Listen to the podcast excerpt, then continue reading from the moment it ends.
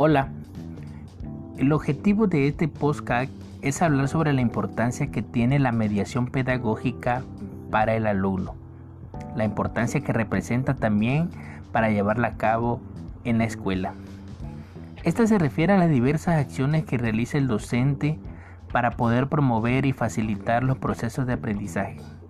Para ello, se debe conocer anticipadamente los estilos de aprendizaje de cada alumno Actualmente, los discentes enfrentan diferentes conflictos sociales y económicos que impiden lograr un excelente desarrollo académico.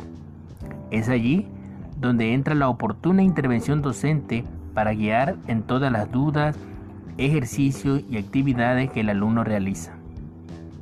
Dicha mediación se debe basar en crear personas capaces reflexivas y analíticas, también con la capacidad de tomar sus decisiones como estudiante. Según Daniel Prieto, 1995, la mediación pedagógica consiste en la tarea de acompañar y promover el aprendizaje. El docente debe tener la capacidad de lograr una comunicación efectiva con los diferentes partícipes de la comunidad educativa. La mediación pedagógica también se refiere a la planificación y organización de las diversas actividades y estrategias que el docente cree conveniente para el alumno.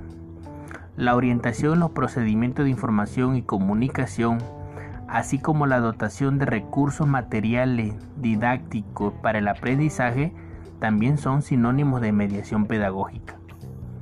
Otro recurso para adquirir aprendizaje significativo es que el docente origine o propicie ambientes de aprendizaje sólidos, donde el alumno se siente en confianza y con la mejor actitud de querer aprender.